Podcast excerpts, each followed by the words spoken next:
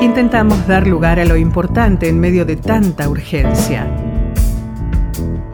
Proponemos un espacio para reflexionar sobre calidad educativa, evaluación, participación y mejora constante. Aula Abierta, una propuesta de la Unidad de Promoción de la Calidad de la Universidad de Buenos Aires. Aula Abierta, en Radio UBA. Muy bienvenida, bienvenido a este espacio de encuentro propuesto por la Unidad de Promoción de la Calidad de la UBA, unidad que coordina Marcelo Míguez. En este espacio procuramos el intercambio de ideas y experiencias en torno a la calidad universitaria. Mi nombre es Alejandro Simonazzi, anfitrión de esta aula abierta que abre sus puertas hoy por primera vez en el año 2023 para la diversidad de miradas sobre calidad universitaria. Te recuerdo que puedes encontrarnos en redes sociales, tanto en Instagram como en Facebook. Puedes buscarnos poniendo promoción calidad UVA. Y también puedes visitar nuestra página web, promocioncalidad.uva.ar. Parte de nuestra carta de presentación es afirmar que la unidad de promoción de la calidad considera que la universidad tiene que contribuir al desarrollo sostenible de los países y los pueblos y que la educación superior es un derecho fundamental. Sin duda hay en la universidad un enorme potencial para contribuir con la mejora en la calidad de vida de todos los ciudadanos. Tanto la unidad de promoción de la calidad como esta aula abierta son espacios que propone la UBA, universidad pública no arancelada, masiva y de calidad. Aula Abierta, el programa de la Unidad de Promoción de la Calidad de la Universidad de Buenos Aires. Y en aula abierta nos damos el gusto de tener columnistas rotativos que acercan diferentes temáticas que consideramos este, muy importantes en lo que tiene que ver con, la calidad, la calidad universitaria, la calidad de vida. Eh, el gusto, el placer y el agradecimiento a Adriana Rodríguez, decana de la Facultad de Agronomía, que se incorpora, que hoy inicia esta serie de columnas en aula abierta. Bienvenida. Muchas gracias Alejandro, gracias eh, por la bienvenida y soy yo en nombre del programa interinstitucional de educación ambiental quien agradece tener este espacio para ir hablando de temas eh, ambientales, de problemáticas ambientales que creemos que son de interés para la mayoría de la población de nuestro país. Y por supuesto que son importantes dentro de, la facultad de, agronomía, pero particularmente, ¿cómo crees eh, que debe ser la, importancia que hay que darle en abrir estas, estas temáticas a toda eh, a todo el mundo de la Universidad de Buenos Aires y a toda la comunidad en general. Creo que las problemáticas ambientales nos atraviesan a todos en, eh, en nuestra vida cotidiana, aunque no nos demos cuenta. Y si bien son temas que se estudian, que son parte de, los estudios académicos, de, no solo de la Facultad de Agronomía, porque en la Facultad de Agronomía se dictan dos carreras, la licenciatura en Ciencias Ambientales y el profesorado en enseñanza eh, media y superior en Ciencias Ambientales, pero muchas otras facultades de nuestra universidad tiene eh, carreras de grado y sobre todo de posgrado muy, muy eh, relacionadas con cuestiones ambientales desde distintas perspectivas. Por eso nosotros siempre decimos que los estudios ambientales son esencialmente interdisciplinarios, porque atraviesan cuestiones biológicas, cuestiones físicas, cuestiones legales, cuestiones sociales, cuestiones filosóficas que eh, nos preocupan y que evidentemente son eh, temas de, eh, que están puestas en la agenda de, los problemas de, nuestra sociedad. Y como vos bien dijiste, la calidad académica, eh, la calidad de nuestra universidad, desde hace unos cuantos años, tiene mucha relación con estas cuestiones ambientales. De hecho, nuestra universidad inició no solo estudios, investigaciones, desarrollos tecnológicos relacionados o, que buscan resolver problemas ambientales, sino también dentro de nuestra propia universidad hay programas en donde tratamos de aplicar las buenas prácticas en cuestiones ambientales en, nuestro, en nuestros espacios. Una parte, Adriana, una, algo muy importante de, de lo que hablas es la, ciencia aplicada. ¿no? Hablabas recién de los estudios académicos que se hacen hace tiempo, una agenda, una agenda de hace tiempo en la UBA, pero no de hace mucho tiempo en, la sociedad. ¿no? Es una agenda relativamente nueva, la de medio ambiente, tan fuerte como, como está ahora. Eh, pero lo importante de que, de que esa ciencia, de esa investigación, de, ese, de eso académico, se aplique y signifique algo para, la población, ¿no? Una, una, mejora en la vida o por lo menos despertar conciencia. Exactamente, sí, sí, son, las dos cuestiones, ¿no? Por un lado, estudiar científicamente cuáles son las causas de los problemas ambientales y encontrarle la solución, justamente, ¿no? Hacer, eh, tener resultados tecnológicos, eh, no solo tecnológicos, eh, sino también de cómo resolver conflictos ambientales, que por ejemplo es una temática que se aborda desde la sociología, desde el derecho, eh, para eh, convivir de la mejor manera posible en esta única tierra que tenemos y que tenemos que cuidar.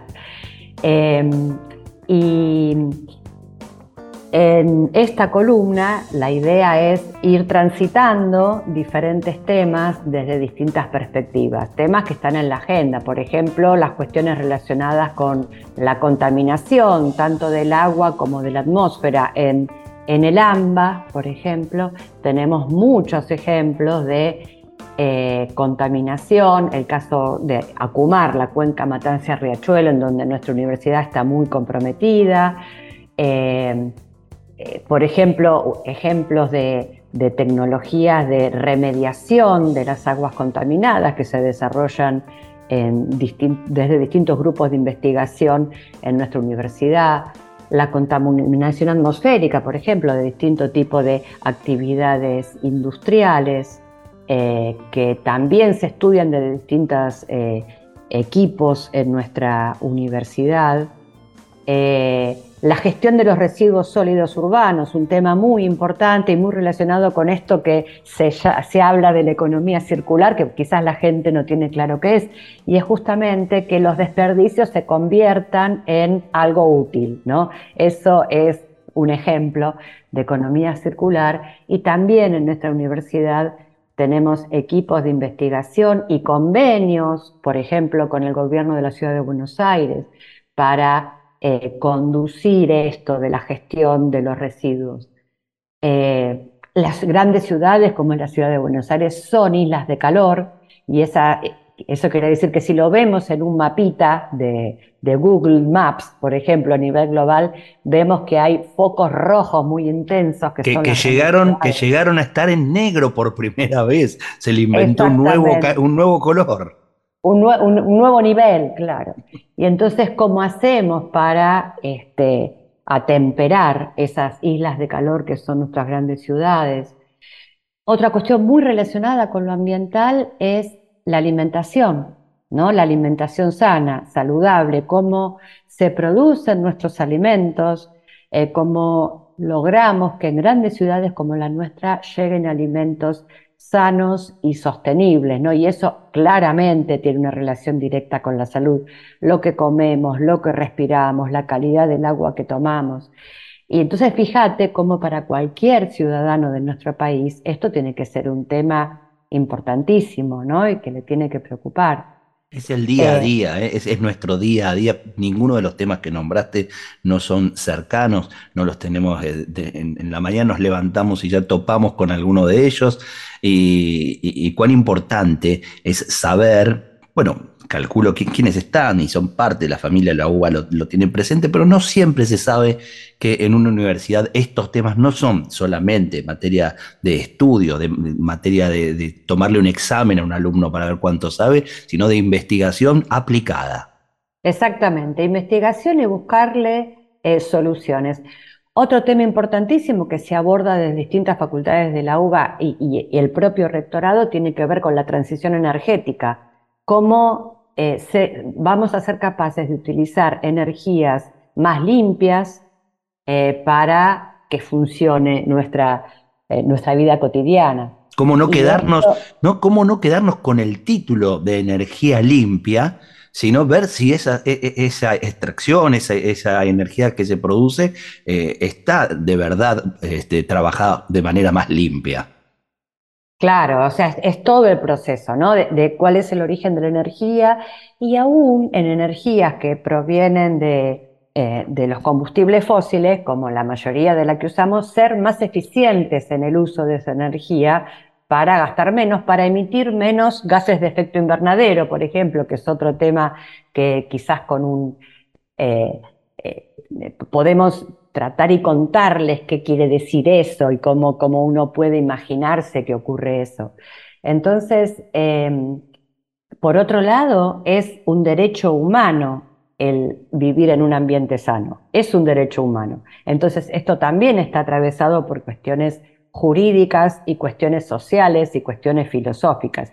Hay una cantidad de proyectos legislativos que están, están en algún grado de tratamiento en el Congreso relacionada, por ejemplo, ley de humedales, eh, en la cuestión de los incendios, ¿no?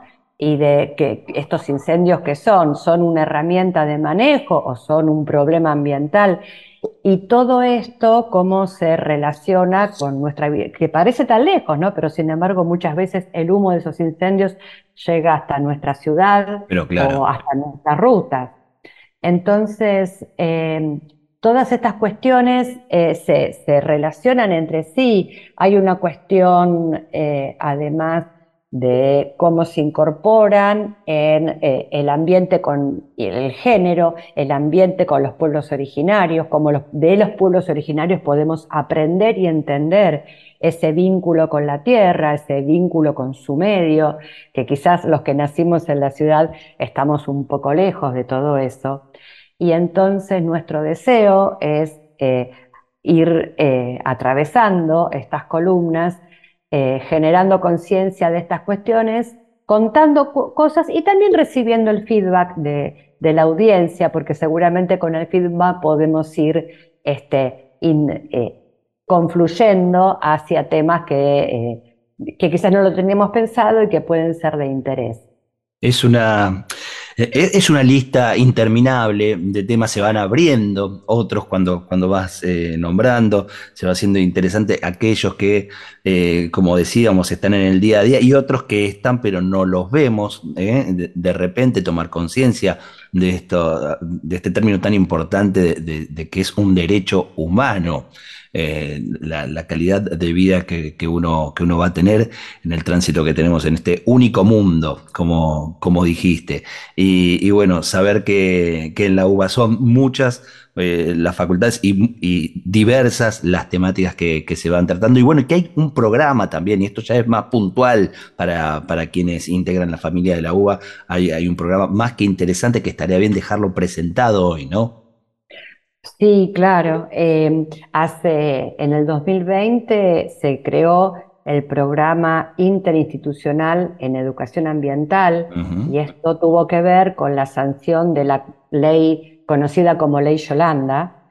Em, eh, Yolanda Ortiz fue la primera mujer que tuvo un cargo de secretaria eh, de Ambiente Humano, de Recursos Naturales y Ambiente Humano se llamaba en aquella época, em, en 1973, eh, fue la primera mujer en tener ese cargo en el país y en toda Latinoamérica. No existía una secretaría o un ámbito en ningún gobierno nacional en este tema. Ella era ingeniera química eh, y hizo una, la, primera gestión eh, en ese cargo muy interesada y muy preocupada por las cuestiones de del ambiente en el que nos desarrollamos, ¿no? En, el que habitamos, en el que crecemos y en el cuidado del ambiente. Por eso la ley se llama Ley Yolanda, que establece una capacitación obligatoria para todos los funcionarios de eh, los gobiernos nacionales, jurisdiccionales, provinciales y eh, los organismos del Estado. Entonces, en respuesta a esa ley, eh, se conformó en el ámbito de la universidad este programa interinstitucional en educación ambiental que esté integrado por representantes de cada facultad y de cada colegio universitario de nuestra, este, de nuestra UBA. Eh, yo lo coordino eh, con un eh, coordinador adjunto que es el doctor Facundo Ríos de la Facultad de Derecho y trabajamos conjuntamente con todos los representantes en dos cuestiones básicamente. Una de ellas es el curso de educación ambiental, que justamente la semana que viene se abre una nueva edición. Es un curso eh, online, es un, curso que se puede autorregular porque uno entra a, a los videos y ve y escucha y después responde unos cuestionarios. Esto es obligatorio para las autoridades y los docentes de nuestra universidad. Eh, Perdón, eso es obligatorio para, para autoridades y docentes y, es optativo para el resto de la población de UBA y, para alguien que no sea de la UBA. Eh, la idea es ir abriéndolo Bien. Para, para los no docentes. En el caso de los no docentes estamos trabajando para incorporar contenidos ambientales en la tecnicatura y en la licenciatura en gestión universitaria. Eh, sí, y también de la mano de, eh, del gremio no docente, estamos, están eh, haciendo cursos presenciales en las distintas facultades, capacitaciones en ambiente presenciales en las distintas facultades. Así que eso es otro tema interesante eh, para acercarlo. A, muchas veces es bastante más difícil hacer un curso virtual que un curso presencial y eh, entonces la idea es tener las dos versiones, ¿no? Hacerlo presencial y virtual para el caso de los no docentes. Y estamos incorporando también en esta comisión del programa interinstitucional a los no docentes y a los estudiantes, que si bien no es obligatorio para estudiantes, también eh, queremos hacerlos participar y que puedan tomar el curso los que así quieran. Y la otra, el otro objetivo que tiene este, este programa es acercarnos a todos los que eh, investigamos, estudiamos, enseñamos cuestiones ambientales desde las distintas disciplinas para conocernos, para potenciarnos, para trabajar en conjunto. Y esto parte de esto lo mostramos en un espacio que hay en la página de nuestra universidad que se llama eh, Sitio Ambiente UBA, en donde presentamos y mostramos una síntesis de eh, qué se investiga, qué tipo de extensión, qué tipo de desarrollos, qué tipo de formación se dan en nuestros distintos espacios en la Universidad de Buenos Aires. En nuestras redes vamos a estar publicando el link para que puedan eh, informarse de mejor manera, pero iniciamos un camino hoy aquí en esta aula abierta que se abre a la recepción de, lo mucho y, bien que, se trabaja, en este caso en medio ambiente en la Universidad de Buenos Aires y, tener, bueno, insisto, el placer y el lujo de que Adriana Rodríguez, la decana de la Facultad de Agronomía, este, esté siendo parte de, de este programa con estas columnas mensuales en las cuales vamos a estar recorriendo eh, muchos de estos temas que, hemos dejado expuestos aquí y que vendrán y abrirán a otros tantos. Adriana, muchísimas gracias y hasta el próximo encuentro en esta aula abierta. ¿eh? Muchas gracias Alejandro y nos vemos en el próximo encuentro. Aula abierta en Radio UBA. Hoy que no aguanto más, quiero empezar de cero y con un voz más quiero que bailemos porque la noche que te fuiste no fue el final que vos quisiste. Bailemos un voz más porque cuando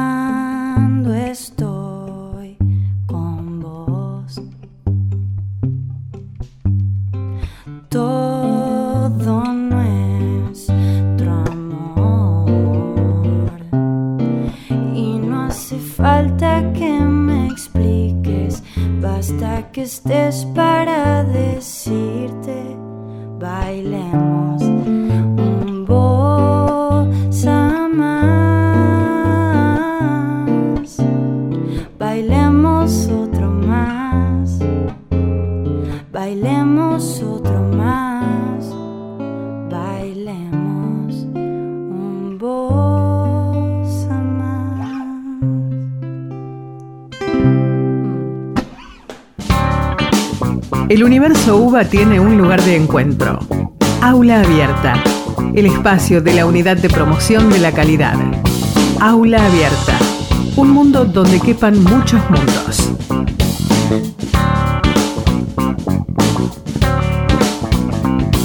Y estamos ahora en aula abierta con nuestro invitado, primer invitado en este ciclo, esta aula que se abre a todas las, distintas familias que integran la UBA y estamos con alguien que sería como vitalicio de esa familia. Eh, Jorge Anro, bienvenido. Muchas gracias, gusto estar acá. Jorge Anro, eh, bueno, presidente fundador de la Contua, hasta el año que viene ejerciendo el mandato de la Confeder- Confederación de Trabajadores y Trabajadoras de, la uni- de las Universidades de las Américas. Recientemente ya nombrado secretario adjunto de FATUM, que es el sindicato no docente a nivel nacional. Eh, y bueno, y con una historia en, en Apuba, eh, en nuestra Universidad de Buenos Aires, que lleva ¿cuántos años? Mirá, yo eh, que trabajo en la universidad como no docente, ya voy a cumplir 47 años. Eh, 47 años. Y en el sindicato estuve 28 años como secretario general y ahora estoy dentro de la comisión directiva, así que ya llevo 29.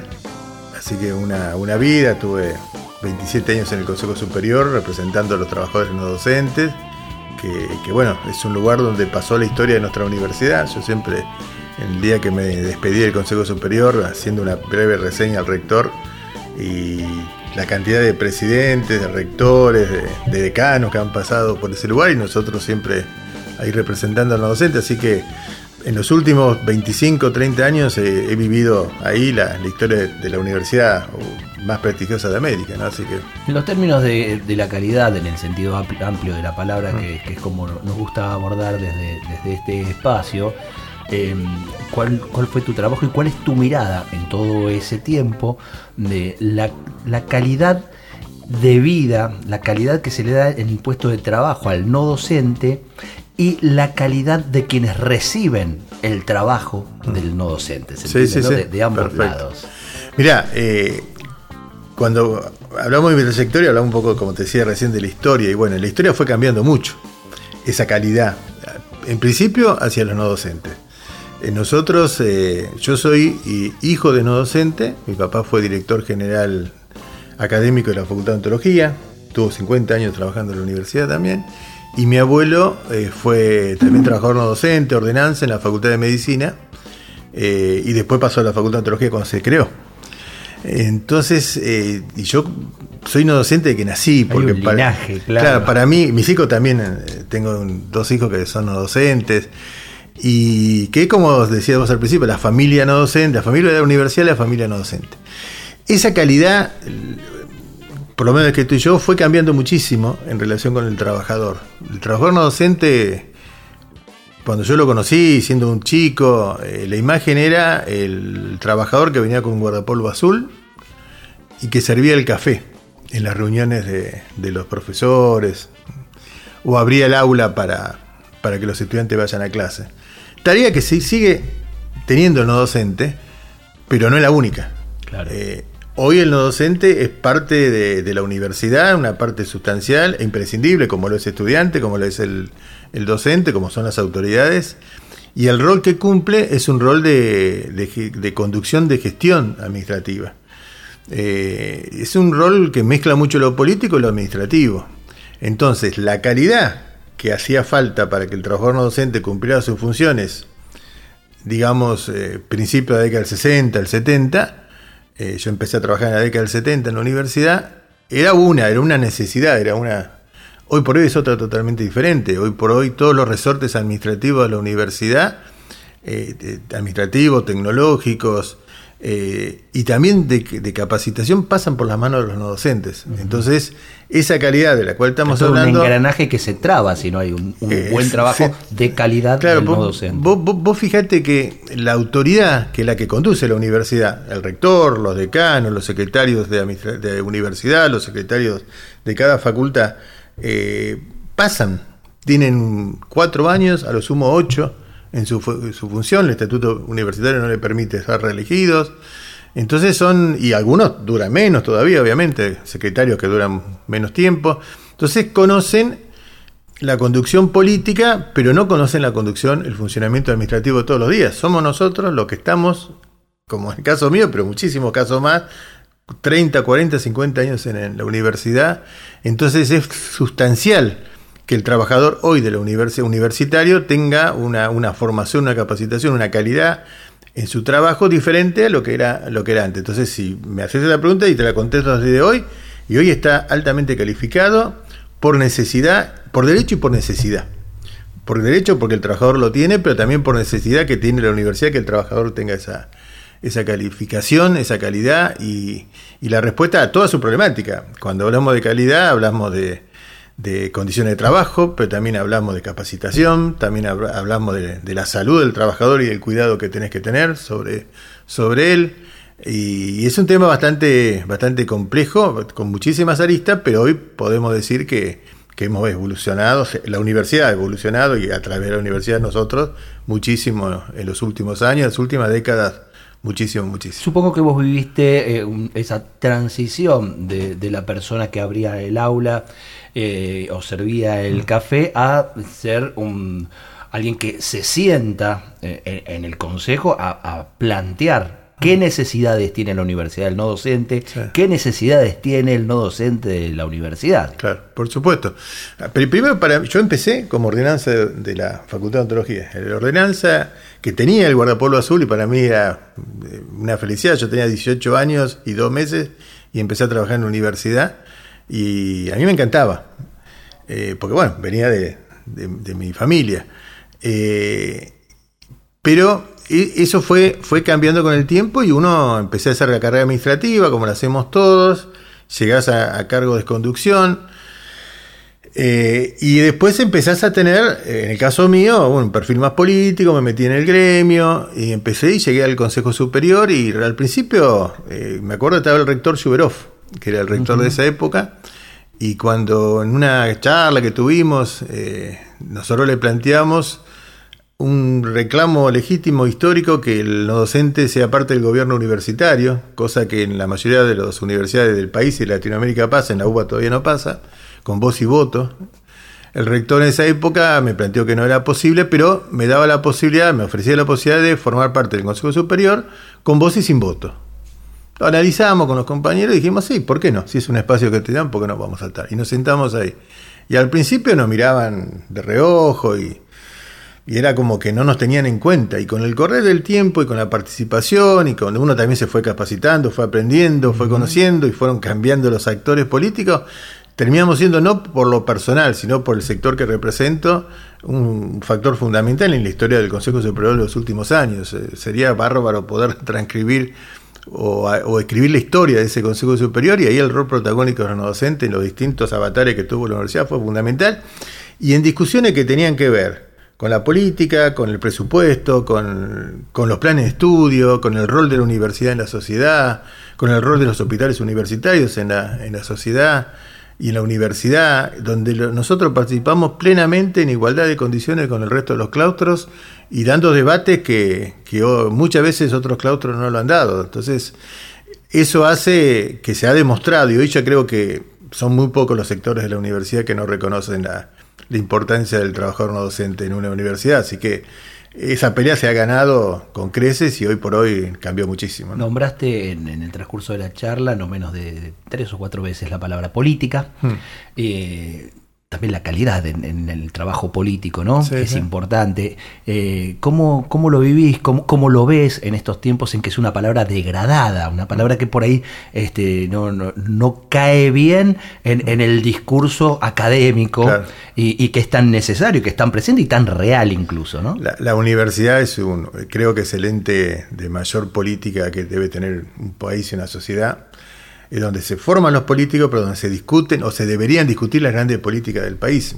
Yo, siempre lo he planteado en el Consejo Superior y se ha planteado, llamado por una oportunidad en las distintas crisis que vivimos. Vos pensás que cuando nosotros llegamos al Consejo Superior, el presidente era Menem, eh, en su primer mandato, eh, eh, estaba iniciando su segundo mandato y de ahí, bueno, todo lo que pasó en, en la Argentina y las crisis que hemos vivido en todos estos años.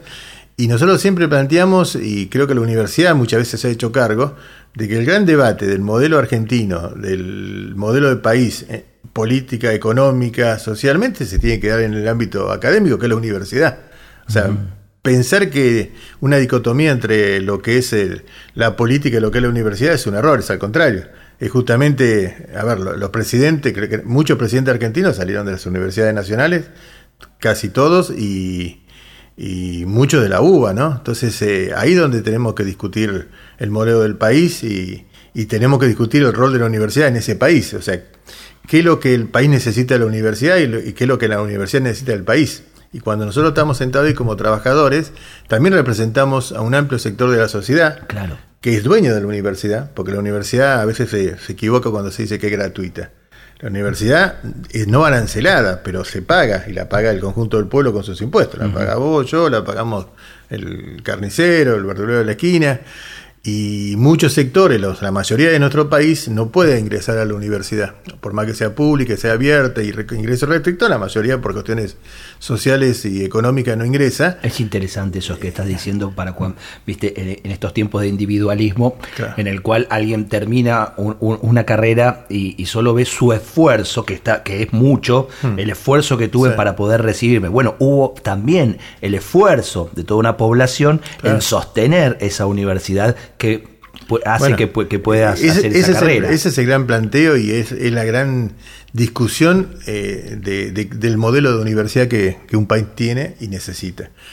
Porque ese pueblo que más necesita, que es el que nunca va a ingresar a la universidad y probablemente ni él ni sus hijos, es el que más necesita respuesta de su universidad. Claro. Porque la universidad le tiene que mejorar la calidad de vida a esa gente, no en forma directa, pero sí indirecta, a través de programas, de, de, de, de planes, de no planes de lo que se acostumbra a hablar ahora, no, sino de, de una política que sirva para construir un país mejor. Y los dirigentes, la mayoría salen de las universidades entonces, eh, el pueblo está esperando respuesta de la universidad. Hablábamos hace un ratito en el programa con Adriana Rodríguez, la decana de, agronomía, columnista del programa en medio ambiente, y hablábamos de eso, ¿no? De la ciencia aplicada, de la investigación de la universidad en pos de mejorar la vida de la gente. Es eso. También hablaba de eh, esta conciencia de, medio ambiente, este, estos programas obligatorios para docentes, que también tengan que ser parte los no docentes de esas capacitaciones tan importantes, ¿no? Eh, totalmente, totalmente fundamental. Y, es eso, eh, nombrar la Facultad de Agronomía, es un ejemplo, puede darse el mismo ejemplo en, todas. La cantidad de cosas que puede generar la facultad para mejorar la calidad de vida de la, de la población. Eh, lo mismo en la ingeniería, en arquitectura, ni hablar en, medicina, en, odontología. O sea, respuesta que la sociedad está esperando. La mayoría no, no tienen posibilidad de ingresar y todos ponemos nuestro bolsillo para que esto funcione. Y como bien decís vos, eh, no dejamos de reconocer el esfuerzo individual de cada uno de los estudiantes, pero tiene que haber una respuesta del conjunto al, al resto de la población. Pero bueno. En esta aula abierta estamos con Jorge Anro desde 1994 y hasta hace poco nomás secretario general de APUA de la Asociación del Personal de la Universidad de, Buenos Aires. En ese libro que aún no has escrito, que decías debiera escribir la historia de todo este tiempo en la universidad, ¿cuáles serían los tres, cuatro títulos eh, muy importantes que te, que te, dan mucho orgullo mm. de lo que se ha logrado desde el gremio para los no docentes? lo, primero es lo que estábamos hablando ahora, el reconocimiento pleno de la sociedad y de la sociedad universitaria del rol del no docente. Yo creo que cuando a mí me tocó llegar al secretario general, era una, lo que te hablaba al principio, era la persona que era el auxiliar administrativo del docente. No, éramos, no teníamos identidad propia dentro de la universidad.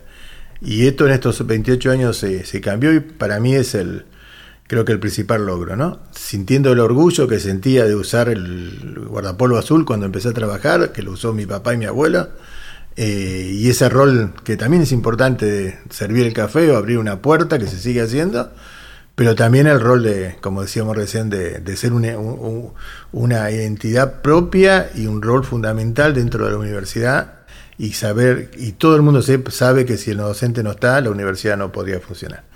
Me parece que es el principal. Y después, bueno, eh, a nosotros tenemos una conquista que es muy importante, que es haber llegado a conseguir el primer convenio colectivo de trabajo. En el año 2007 se fue, firmó, que nos dio una mejoría salarial, pero a la vez las reglas de juego y las condiciones de trabajo para, para todos nosotros a nivel nacional.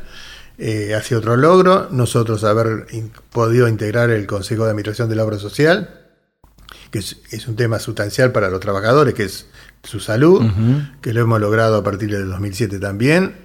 Eh, son los logros importantes, el Instituto de Capacitación que tiene nuestro gremio. En ese terreno nosotros, que tiene que ver con la calidad del trabajo de cada uno, tenemos un instituto que se llama Facultad, que ya tiene más de 12 años, y hemos logrado desde ahí eh, distintos cursos que se hacen de capacitación para nuestros compañeros con salida laboral y otros de perfeccionamiento interno de la universidad. Pero aparte de eso, tres hitos fundamentales, que es el secundario para adultos, que ha posibilitado a muchos, pero muchos compañeros terminar su carrera, su colegio secundario. Todo esto hecho con la universidad en conjunto, la Tecnicatura en Gestión Administrativa, que es un título de técnico administrativo que hace la Universidad de Buenos Aires en conjunto con el gremio, que ha posibilitado a casi 400 compañeros llegar a hacer la tecnicatura. Hace unos años logramos la licenciatura, ya se ha recibido la primera camada de licenciados en la universidad. Eh, todos son logros que, tiene, que lo ha hecho la universidad conjunto con el sindicato y que ha permitido mejorar la, la, formación de, centenares de compañeros nuestros, algunos de ellos que los hemos visto en mi trayectoria, terminar el secundario teniendo 40, 50 años y haber iniciado la tecnicatura y el año pasado, bien digo, el año pasado haberle entregado el título de licenciado. Y es una cosa que te llena de emoción, o sea, decir, a partir de una iniciativa de APUBA, con obviamente el respaldo de la universidad, y el compromiso de la universidad de haber logrado que un compañero que no tenía el secundario hoy sea un licenciado universitario, ¿no? Entonces son, y son hechos que cuando vos le podés dar salario a la gente está bárbaro, pero si vos le das capacitación le dura para toda la vida, ¿no? Totalmente. esos son los hitos que me parece más trascendentes y después, bueno, en el plano internacional, haber podido tomar la iniciativa de conformar esto que se llama Contúa, que hoy tengo el orgullo de presidir, que la formamos hace ya más de 10 años, es una confederación que nuclea a todos los, a la mayoría de los sindicatos universitarios de las universidades de toda Latinoamérica. Estamos representando a universidades, a sindicatos de universidades de 18 países de Latinoamérica, más de 600.000 trabajadores que hemos podido nuclear eh, con iniciativa de, de, nosotros, de Buenos Aires, de APUBA. Primero tuvimos charlas con los uruguayos, con los chilenos, con los brasileños y lo hemos logrado hacer en toda América y nos da una entidad que, muy pocos gremios en el, en el, país, en el mundo tienen, de, tanta gente representada con un mismo perfil universitario, la mayoría obviamente no docente, pero también hay gremios docentes incluidos, y nos ha permitido ser protagonistas en lugares tan importantes como, por un lado, el Congreso Mundial de Educación Superior de la UNESCO, que hemos estado en los últimos dos congresos que se hace uno cada 10 años, eh, estamos todos los años en el Congreso de Lobité, con ya cargo fijo participando. Supongo, que, que ahí mucho, mucha de la experiencia ha sido volcada porque, bueno, las características de la uva, la masividad y mm. todo, hace que sea eh, de, consulta, eh, seguramente. Pero, ¿y qué, qué, qué te trajiste vos del resto de las problemáticas y de las situaciones de otras universidades de Latinoamérica? Muy distintas, porque la verdad que la uva en ese sentido...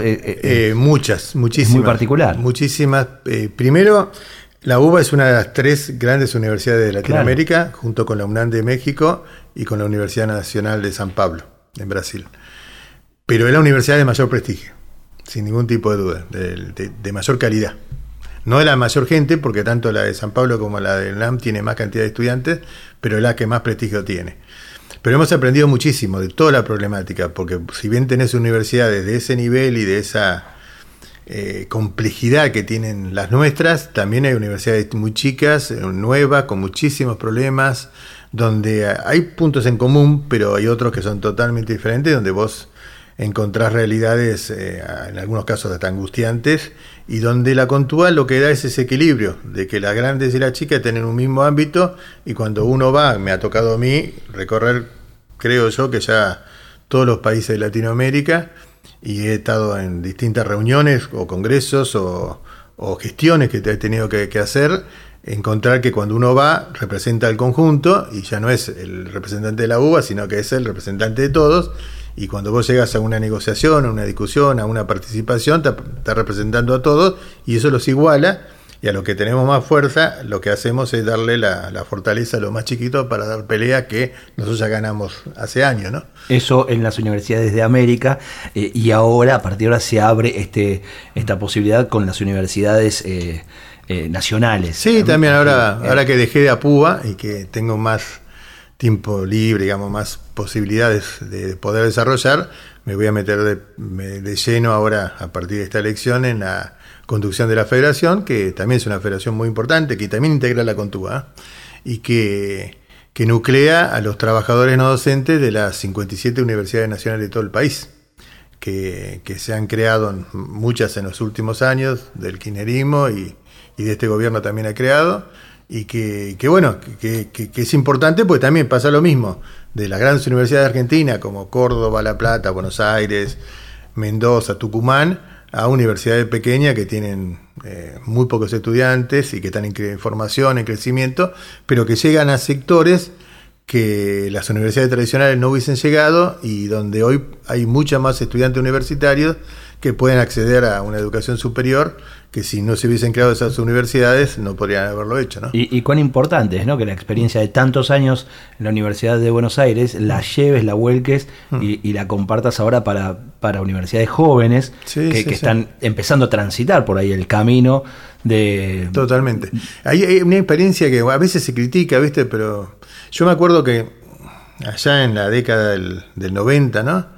Eh, que estaba el Menem, el menemismo en el gobierno, eh, había creado, empezado a crear universidades en el conurbano de, acá de, Buenos Aires, del segundo cordón industrial. Y se criticaba mucho porque se decía en esa época que esas universidades se creaban para ahogar a la UBA, porque había una disputa política que la UBA era radical, la franja morada, que gobierno era menemista, peronista. Entonces se hacía por una realidad política. Y eso se desterró totalmente. Eh, hoy si vos tenés en cuenta la cantidad de estudiantes que tiene la Universidad de Buenos Aires, es mucha mayor que la que había en la década de 90. Pero en todas esas universidades que se crearon, que estamos hablando de 15 universidades, entre 12 y 15 universidades, son cientos de miles de estudiantes que han acercado, de, de chicos que se han acercado a poder ser cursar una carrera en la universidad. Por lo tanto, hay que sumarle. Lo que se ha empleado es la posibilidad del estudio universitario, ese derecho a la educación, eso que tiene que ver con nuestra calidad de vida. Exactamente, que, tiene que ver con la calidad de vida del conjunto del pueblo. Y en el kirchnerismo se, esto se potenció muchísimo más. Y hoy tenemos, insisto, entre 12 y 15 universidades y alguna de ellas con cientos de miles de estudiantes. Han llegado a tener, yo estuve en José C. Paz el año pasado en un acto y me que habían creado habían hecho la, nueva Facultad de Medicina de José Cepaz, una cosa impresionante, y la cantidad de estudiantes que ya estaban prescriptos para empezar a... Eh, impresionante, no me acuerdo la cantidad, pues no me quiero equivocar, pero, pero muchos, muchos miles de estudiantes que se habían inscrito para arrancar una carrera, cosa que eso seguramente si no hubiesen tenido esa posibilidad no hubiesen llegado a la UBA nunca, ¿no? Jorge, yo te agradezco enormemente que te hayas acercado hoy para que tengamos esta primer charla. Digo primer charla porque a partir de ahora Jorge se incorpora como columnista de, Aula Abierta. Tenemos la, suerte de que una vez, eh, al mes más o menos, en, las columnas rotativas, vamos a, a, tener una charla sobre algunos de los, de los temas de importancia para, no solo para los no docentes, insisto, para quienes son destinatarios del trabajo del no docente. Y vamos a tener a Jorge Anro como, como columnista, nada menos que flamante secretario adjunto de FATUM, el sindicato no docente nacional. Entonces son interesantes y, variados los temas que vamos a poder estar charlando aquí en Aula Abierta. ¿eh? Por supuesto, yo encantado. Eh, Marcelo Míguez me, la otra vez me hizo la propuesta de poder acercarme a ustedes y me pareció bárbaro a mí me encanta todo lo que sea llegar a la gente, me parece que es lo mío, así que el humilde aporte que pueda hacer, feliz de hacerlo. Jorge Andro pasó por Aula Abierta. Aula Abierta. En Radio UBA. Perdí la fe por buscar atajos, sumergida en el infierno por buscar demonios. Mi diosa la baño en oro, mientras le sangran los tajos.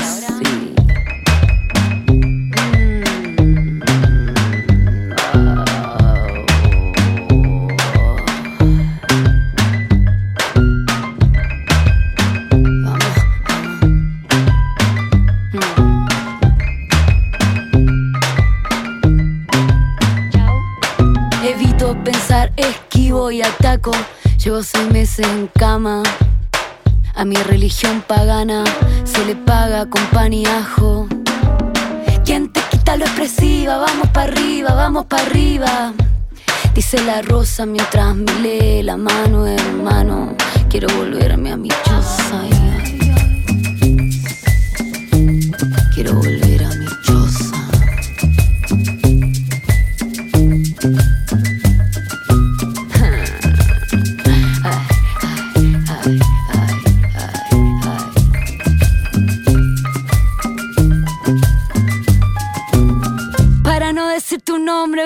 escapando a la prosa, a la pausa mañosa. Sigo mirando desde arriba mi vida cautiva, me guían los pasos. Mírala cómo se retuerce cuando respira, prefiere el torso enredado. Una vela a cada lado. La suerte de sortija.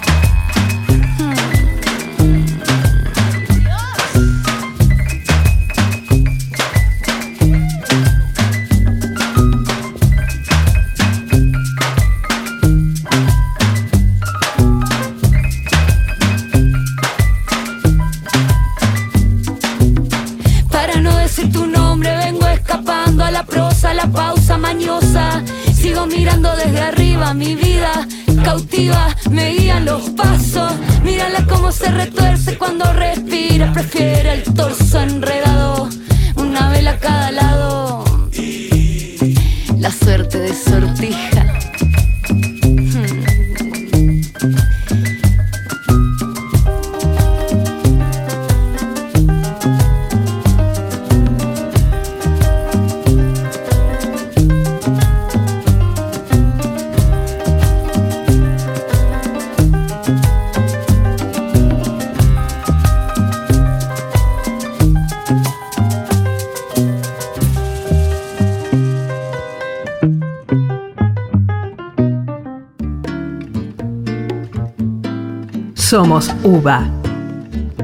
Voces de la UBA en aula abierta.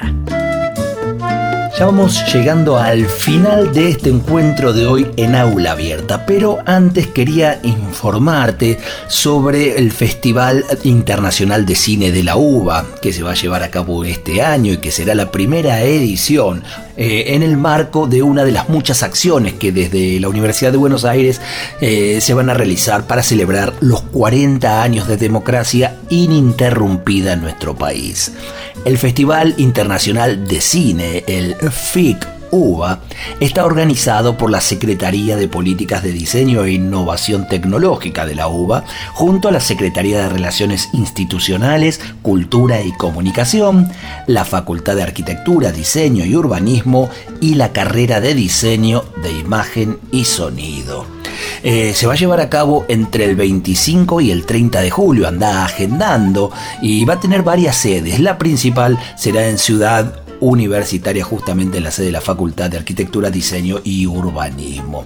Entre los principios que fundamentan la realización de este festival está el compromiso de esta universidad pública en promover el arraigo de los valores propios del sistema democrático para hacerlos parte esencial de la ética de la sociedad.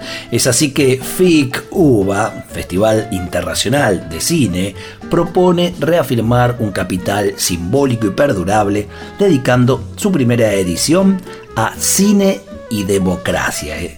Será una, una, ventana al mundo que pone en valor el compromiso de la Universidad de Buenos Aires con una sociedad más justa, en libertad, diversidad y respeto.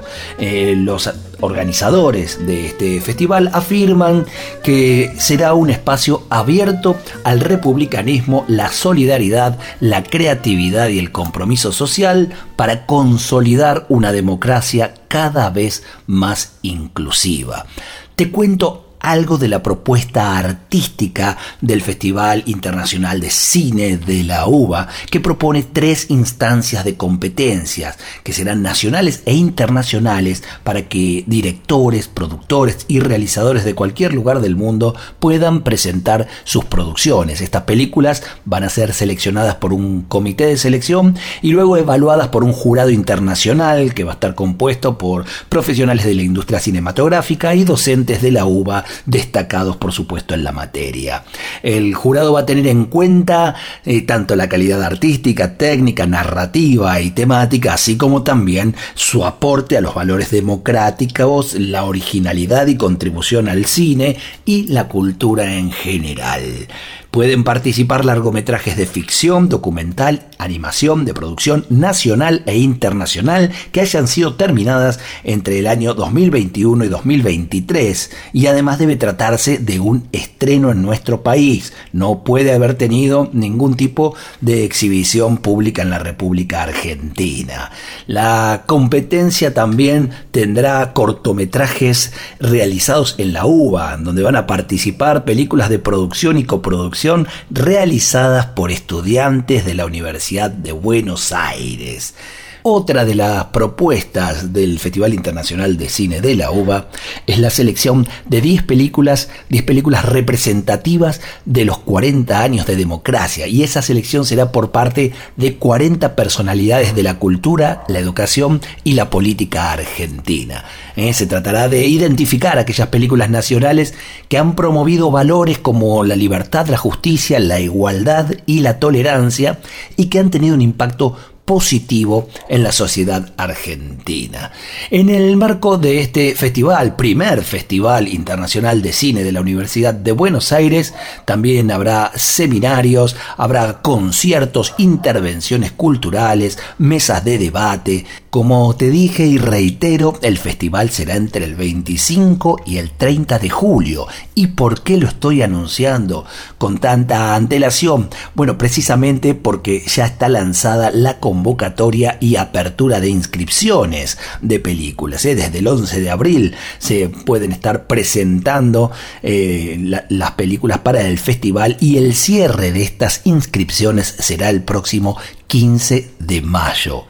La presentación de la programación del primer Festival de Cine Internacional de la UBA será el día 20 de julio. Los espacios en los cuales se llevará a cabo este festival es como ya te nombré la Facultad de Arquitectura, Diseño y Urbanismo, pero habrá otros espacios como el Cosmos, el Centro Cultural San Martín y el Cine Gumont. Entonces vamos agendando el primer Festival de Cine Internacional de la UBA.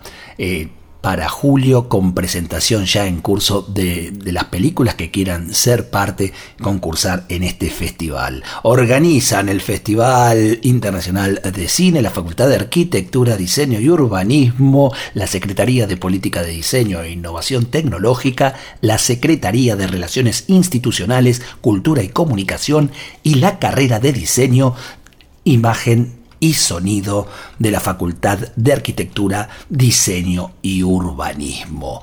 Desde el 25 de julio y hasta el 30, entonces, el primer Festival Internacional de Cine de la Universidad de Buenos Aires, celebrando los 40 años de democracia ininterrumpida en nuestro país.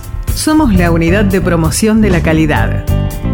Somos UBA Aula Abierta. Calidad universitaria para la mejora continua. Y llegamos al final del episodio de hoy de Aula Abierta. Junto al coordinador ejecutivo Marcelo Míguez y todo el equipo de la Unidad de Promoción de la Calidad de la UBA, agradecemos tu escucha. Mi nombre es Alejandro Simonazzi y es un gusto compartir este espacio de reflexión, opinión y propuesta sobre calidad universitaria y mejora continua. Nos encontramos entonces en una próxima aula abierta. Muchas gracias. Estás buscando un viejo camisón. Uh. estás buscando alguna religión. Estás buscando un símbolo de paz. Estás buscando un incienso ya Estás buscando un sueño en el placar. Estás buscando un símbolo de